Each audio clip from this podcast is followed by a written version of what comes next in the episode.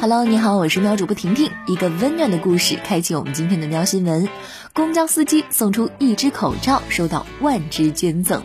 近日，在江苏淮安，公交司机丁静遇到了一名乘客没有佩戴口罩，于是呢，主动送他一只口罩。事后，该乘客特意送了一袋口罩给丁师傅，表示感谢。一位爱心企业家知道此事之后，深受感动，又为公交公司捐出了一万只口罩。丁师傅感叹道：“没想到我当初的举手之劳，居然引起了连锁反应，真的是把人的心都暖化了。”近日，网上出现了一款免责饮酒神器，号称如果聚餐喝酒时，如果有人出了事，用它就不用承担责任。记者调查发现，这实际上只是一款录音产品。最便宜的录音笔售价是一百六十九，最贵的录音手环四百二十八。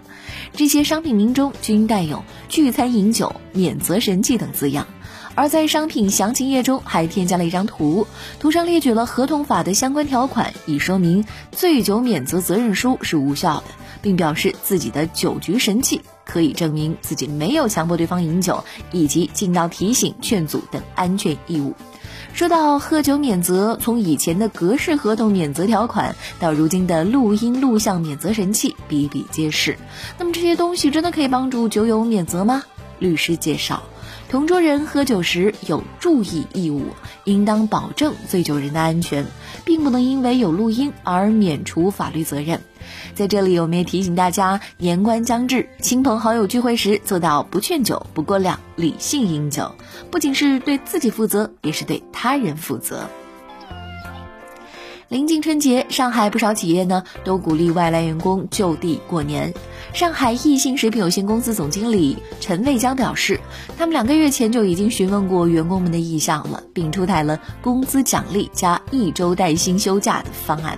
已经有超过七成的外来员工同意就地过年。来自河南的员工王梦阳表示，公司的政策很好，家人也支持他留在上海过年的决定。你呢？安排好了吗？